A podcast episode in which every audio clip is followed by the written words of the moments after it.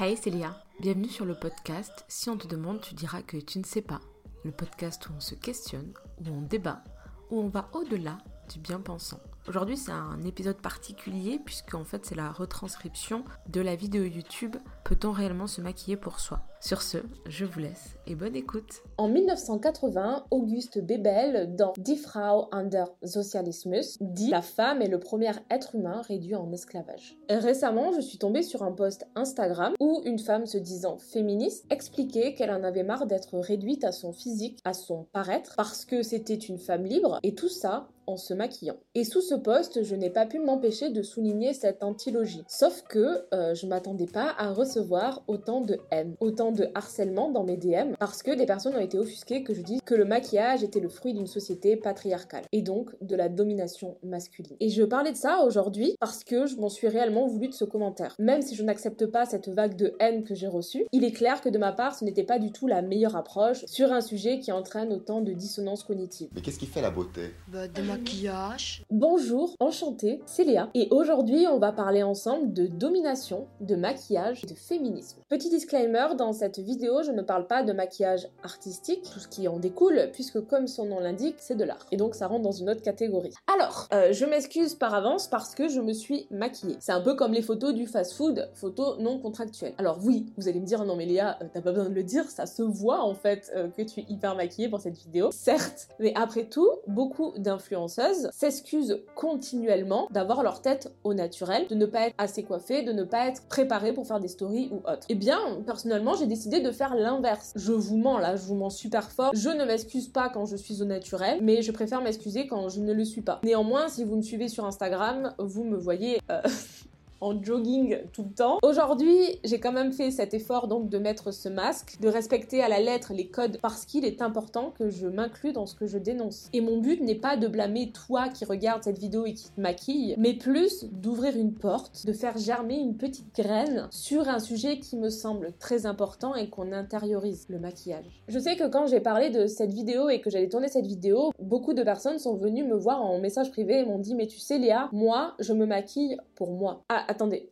attendez, j'ai pas dit la petite phrase. Là, vraiment, on met l'ego là, on met l'émotionnel là. On va ouvrir de nombreuses portes et des fois, ça peut être très euh, brutal. Donc, euh, ce qui est le plus revenu, c'est je me maquille pour moi. C'est mon choix, je le fais avec plaisir. Et nous sommes amenés clairement à tous penser ça. Moi, la première, quand je me maquillais énormément à l'époque. Mais dans cette vidéo, je vais vraiment essayer de vous montrer à quel point c'est hyper En ce moment, c'est quand même la nouvelle mode de cette femme libre, notamment de cette boss girl. Et ce sont des femmes qui reconnaissent absolument la domination masculine et tout ce qui en découle, et notamment le vécu des femmes par rapport à cette domination. Ainsi que oui, pendant très longtemps, elles ont vécu à travers le regard de l'homme, mais aujourd'hui ce n'est plus le cas. Mais en fait, à la seule différence, c'est qu'elles font tout comme avant, sauf qu'elles rajoutent la phrase je le fais pour moi, je ne le fais pas pour les autres. Et finalement, je pense que ça me gêne bien plus ce fameux je le fais pour moi que les personnes qui se maquillent en ayant conscience de pourquoi elles le font. Parce que euh, rajouter cette phrase à la fin de cet acte, c'est ce que décrivent les recherches sur l'assujettissement. L'assujettissement renvoie à une pratique insidieuse de standardisation de comportement, soit à une série de disciplines. Par exemple, les recherches de Michel Foucault expliquent que l'assujettissement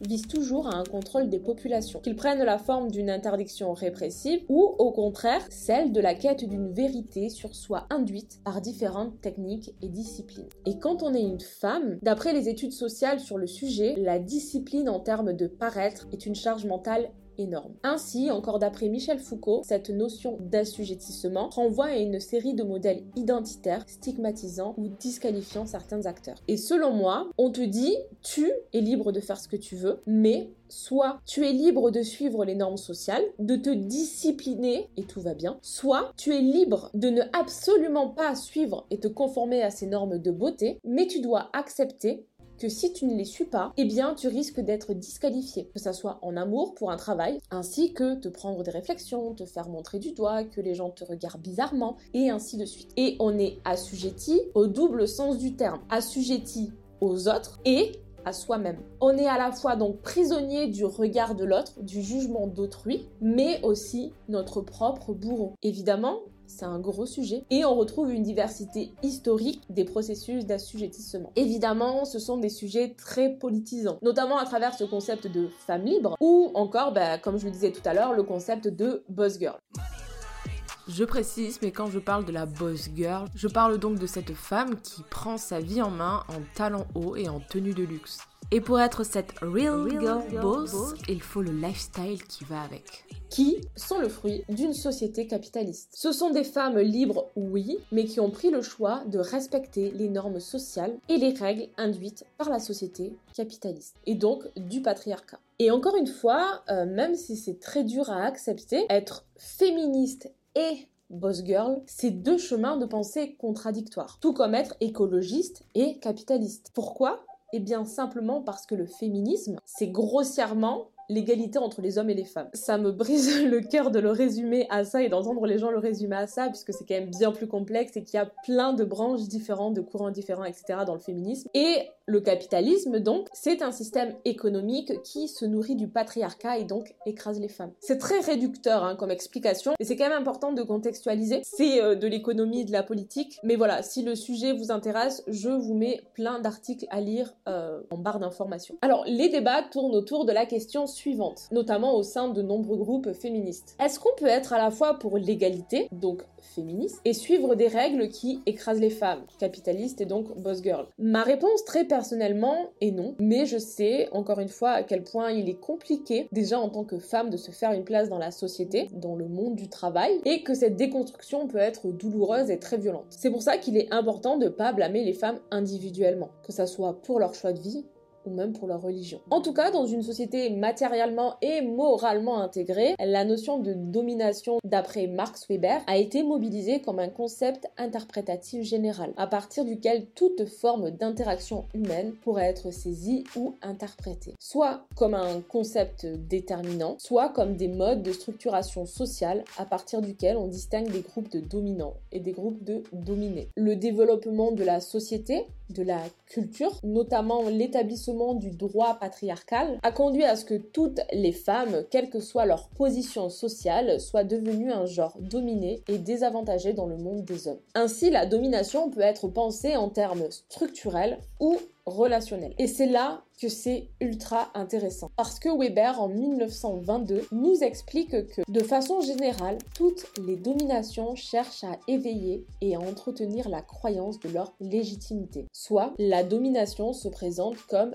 légitime. Après, les théories de Weber, c'est surtout porté sur de l'économie, mais dans l'interprétation marxiste, les dominés consentent sans même s'en apercevoir. Donc, dans une société où l'homme domine, alors je précise l'homme, soit euh, la catégorie sociale homme, en mode pas l'homme individuellement, mais le groupe parce que j'entends déjà couiner au fond là. Oui, mais moi je domine rien du tout. Moi mon ex ça m'a trompé. Les femmes sont tous cruelles. Moi j'ai rien fait. Je suis quelqu'un de gentil. Donc oui, homme égale pas toi précisément, mais la catégorie sociale dans laquelle tu es. Et encore plus justement du coup si t'es un homme cis blanc et valide. Bref, donc, dans une société où l'homme domine, je me questionne, enfin, je vous questionne autour du genre On a, en outre du débat sur le sexe et la biologie, des différences qu'on a dans notre façon de paraître qu'on nous met à tous dans notre sac à dos de vie. Et ça, dès le plus jeune âge, c'est ce qu'on appelle donc les injonctions. Alors oui, ça va couiner encore au fond à droite. Oui,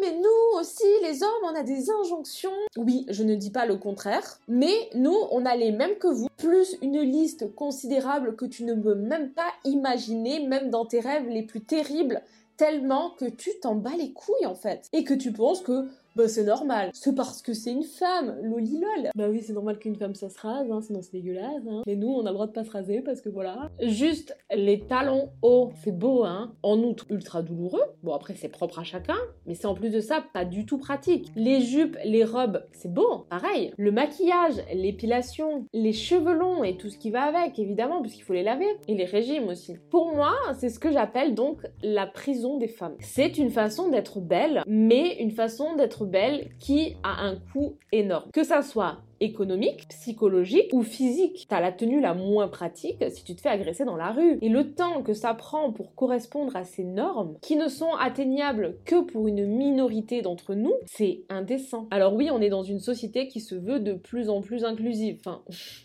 on est en France, permettez-moi d'en douter.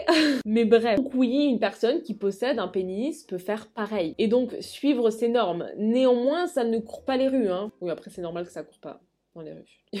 c'est une auto-prison, le truc c'est incroyable. On se met genre tous les jours nos propres chaînes sur nous-mêmes. Je peux pas le nier, je suis désolée, ça reste du génie quand même. Et ce qui me fascine vraiment encore plus, c'est qu'on arrive à rajouter à la fin tout ça, je le fais pour moi. Alors deux options, soit on est maso, soit il y a une couille, précisément une couille dans le pâté. Alors oui, la couille dans le pâté, c'est ce qu'on appelle la contrainte. Comme le dirait Bentham, la domination a été pensée sous la modalité de la contrainte. C'est donc tout simplement la capacité des dominants à faire agir les dominés conformément à leur intérêt, en leur faisant croire qu'ils sont totalement libres de leur choix, tout en leur imposant des pratiques sociales à travers la manipulation et le contrôle des codes culturels. Alors vous allez me dire, oui, mais quel est l'intérêt des hommes à faire ça? En plus, les mecs préfèrent les filles naturelles, qui se maquillent pas beaucoup. Certes, mais pour le coup, je remercie Capitaine Fenouille sur Instagram, une docteure en histoire, de m'avoir envoyé sa thèse L'épouse et le sarcasme de l'homme, qui parle donc de la condition de l'épouse durant l'époque médiévale, et notamment le poids qu'avait l'Église sur les hommes en général. Et dans sa conclusion, elle nous explique que la femme inspire la crainte, et qu'il y a notamment une volonté de contrôle sur le corps féminin. Et à un moment, elle explique que Ambroise Bête instaure une véritable peur chez son épouse en lui disant que si elle pêche gravement, c'est une mort horrible ou une vie infernale avec réputation ruinée qui l'attend. Et pour l'Église,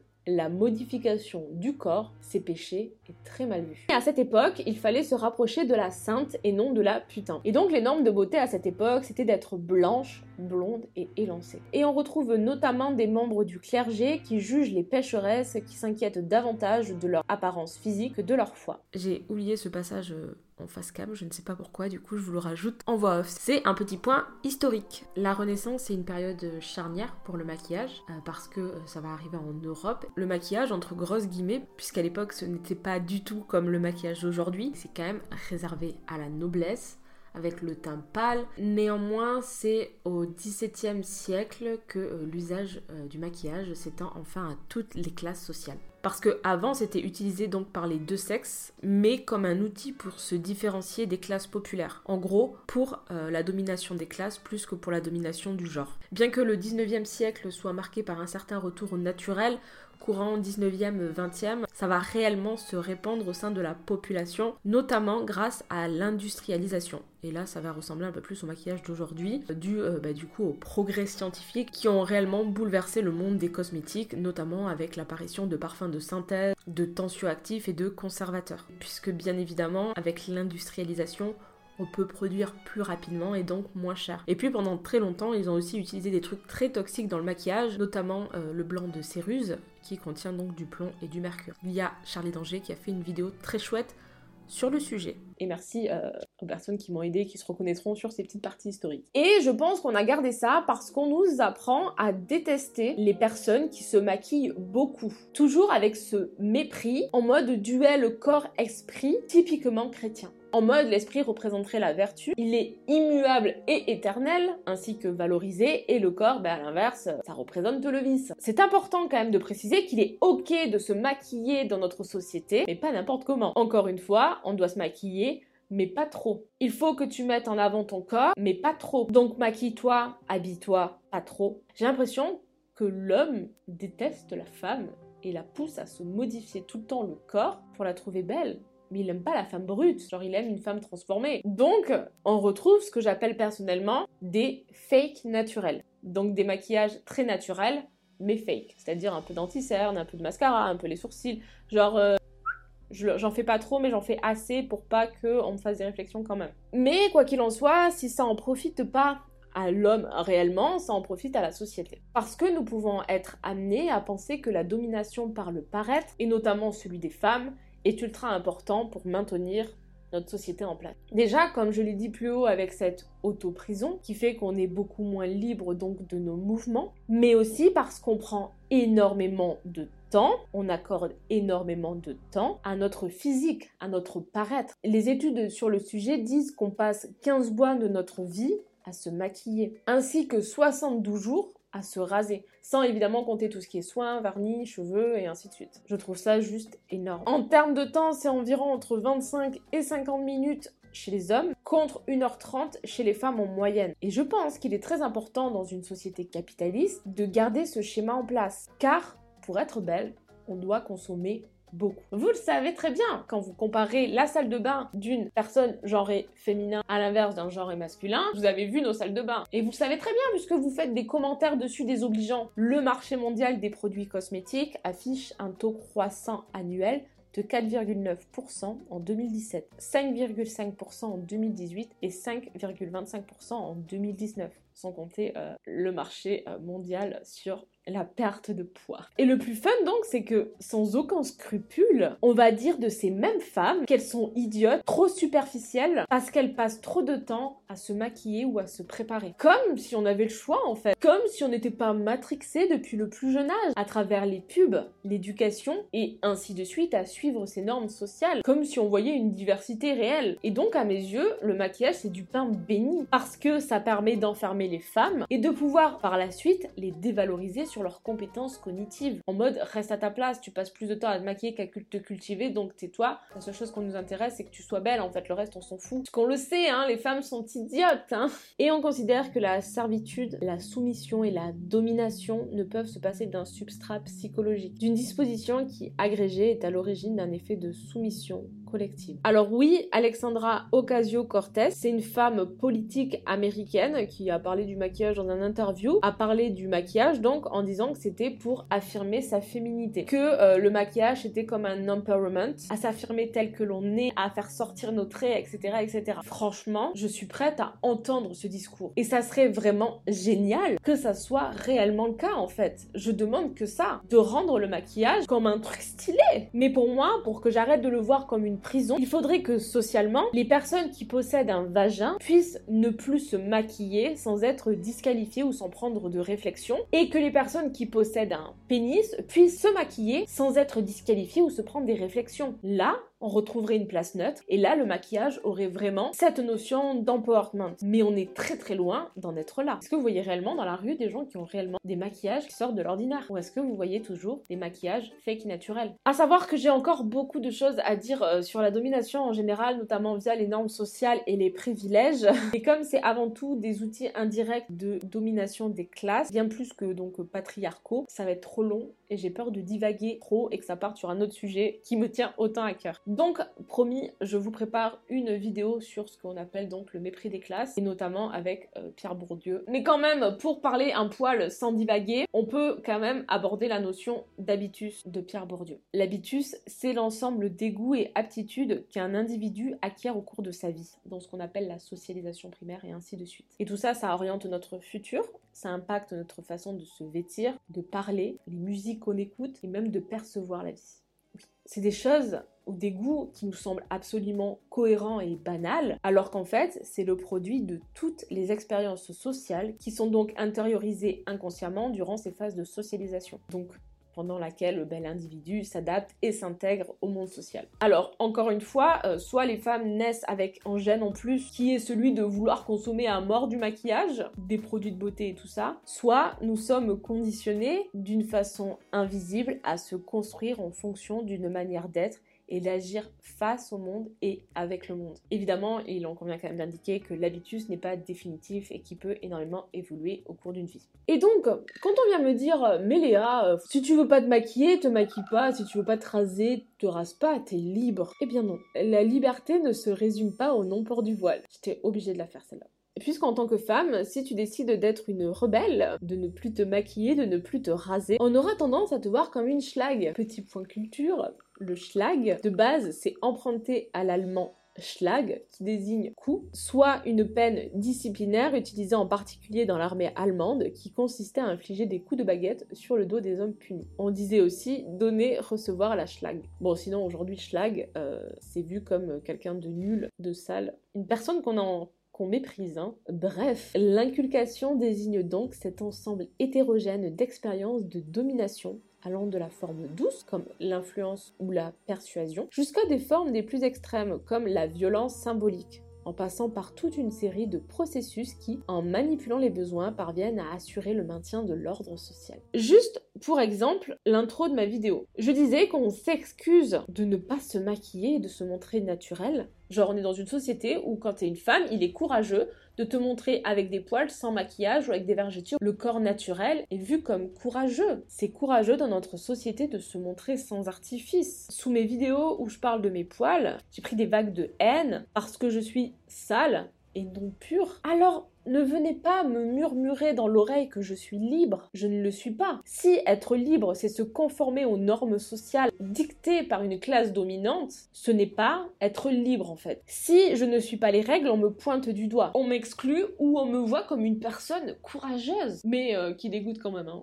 Et le pire, c'est que c'est pas juste les hommes vs les femmes, puisque les femmes qui veulent s'élever socialement et appartenir donc à cette classe privilégiés qu'on pourrait accorder à la pression consciente ou non qu'on a tous, eh bien peuvent passer sans aucun problème et sans que ça leur pose aucun souci du côté des oppresseurs. Et donc ne pas se gêner à écraser les autres femmes, celles qui ne suivent pas les règles. Le but est de potentiellement montrer aux dominants, donc aux hommes, qu'elles, elles ne sont pas des schlags, qu'elles ne se mélangent pas avec ces femmes, que elles, elles font les choses bien. Le mépris des femmes envers les autres femmes, c'est malheureusement, encore une fois, le génie de notre société et qui fait qu'elle perdure aussi bien. Et on abordera tout ça en détail dans la vidéo sur le mépris des classes. Juste pour citer quand même les travaux euh, de la journaliste Betty Friedan qui a publié donc en 1963 La femme mystifiée où elle évoque ce qu'elle nomme de un indéfinissable malaise. En gros, elle a écrit sur les ménagères américaines et elle met un mot sur des mots. Et en gros, elle éclaircit cette expérience de domination qui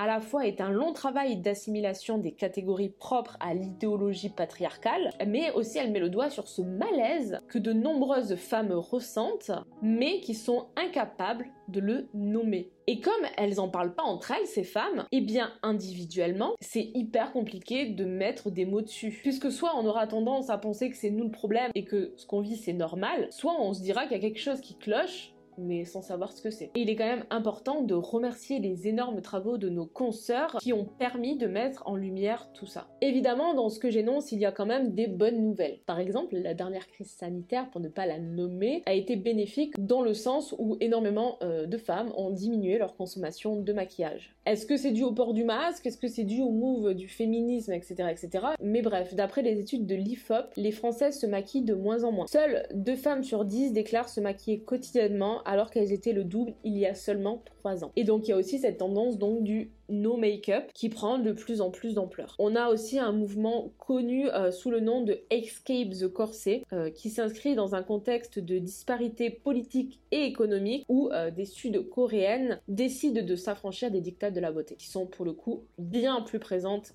dans leur pays que dans le nôtre. Bon, j'ai exprimé mon idée générale, mais il y a quand même des points que vous allez soulever, donc je veux venir maintenant. Tout d'abord, je sais que beaucoup vont réellement me dire moi, je me maquille jamais, mais quand je me maquille, on me fait des réflexions. Alors certes, je sais que ça existe, néanmoins c'est pas le propos de cette vidéo, bien que ça serait très intéressant d'en parler plus en détail. L'autre chose, c'est ce que j'entends aussi beaucoup, le moi j'aime vraiment ça, je le fais par passion. Et je veux l'entendre cet argument aussi, mais si on compare un passionné de peinture et un passionné de make-up, je connais des gens passionnés par euh, la peinture. Ils passent des heures à peindre des tableaux, à faire des, des œuvres et tout ça, et à dire regarde, j'ai fait une œuvre, j'ai fait euh, toute mon âme, j'ai mis tout mon âme, c'est ouf. Ou pas forcément, mais tu sens qu'ils ont tenté des choses. Mais par contre, je ne connais aucun peintre passionné réellement passionné, qui passe une heure tous les jours de sa vie à peindre le même tableau, et le même tableau que tous les gens qui peignent des tableaux autour de lui. Et donc, à mon sens, et très personnellement encore une fois, je n'arrive pas à entendre que c'est une passion quand tu te maquilles avec ce fake naturel. En fait, je suis pour le maquillage, je suis pour cette passion, je suis pour exprimer cet esprit créatif, je suis pour sublimer les gens. Le problème, c'est que ces fake naturel n'a pas ce fond-là. Il a un fond de standardisation de la beauté. En fait, on se ressemble tous, même niveau chirurgie, etc.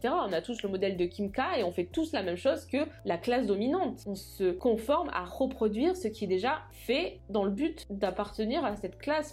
Vous, voyez bien le schéma. Moi, je rêve d'un monde où tu peux te maquiller comme tu veux. Si t'as envie de te faire un gros rond autour de l'œil et aller faire tes courses comme ça ou aller au travail comme ça, c'est nickel. Mais aujourd'hui, le maquillage, ce n'est pas ça. Je sais que pour certains, c'est réellement une passion et qu'ils font des choses incroyables, mais on est beaucoup, moi, euh, par la même occasion, quand je me maquille, hein, je m'inclus dedans, à suivre des normes précises de standardisation du maquillage. Et c'est tout ça que je questionne. C'est toutes ces portes que je veux ouvrir. Et donc pour conclure cette vidéo, je souhaite encore une fois vous rappeler que je ne jette la pierre à personne, à aucune femme. Parce qu'encore une fois, qu'importe notre religion, notre couleur de peau, nos handicaps ou autres, c'est trop trop facile de dire à quelqu'un quoi faire de sa vie ou donner son avis sur quelque chose qu'on ne vit pas. Si une personne a besoin de se maquiller ou de se mettre des filtres sur Instagram, c'est pas votre problème. Et j'en ai parlé plus en détail sur la vidéo sur le mouvement du body positif que je vous invite vraiment à regarder. Mais ça serait quand même hypocrite de, ma part de vous dire que c'est simple de blâmer des gens parce qu'ils utilisent du maquillage ou même des filtres du coup. Bien que je suis déconstruite énormément sur tous ces sujets, bien que j'ai ouvert de nombreux sports, j'ai encore beaucoup de mal quand il s'agit de me confronter à la société qui a un poids énorme sur les épaules. Je me rase et je me maquille pour le regard de l'autre pour ne pas être exclu de la société. Et aujourd'hui, je me bats réellement à garder mes poils parce que je veux qu'on puisse avoir réellement le choix et de ne pas être disqualifié pour ça. Je ne veux plus entendre des réflexions parce que j'ai décidé de pas me raser. Mais je galère à m'affranchir de tout ça. Alors que je suis privilégiée sur de nombreux sujets. Et comme je suis privilégiée, je saurais jamais ce que c'est réellement d'être exclu de la société parce que je ne suis pas les règles. Parce que même quand je les suis pas, bah, je reste dans les normes. Et du coup, je reste quand même pas trop disqualifiée, donc j'ai pas trop à me plaindre et je peux ouvrir ma bouche. Donc je ne juge pas vraiment personne. Chacun son combat, chacun ses portes, chacun avance comme il le veut. Mais en tout cas, j'espère que à partir d'aujourd'hui, quand vous vous maquillerez ou autre, vous aurez tout ce contexte-là et vous pourrez vous questionner sur ça. Même si vous continuez de vous maquiller, ce n'est pas très grave. Voilà, voilà J'espère que ce podcast vous aura plu. N'hésitez pas à noter le podcast, à me donner votre avis sur mon Instagram Léachou avec deux E. Et maintenant, si on te demande, tu pourras dire que tu sais.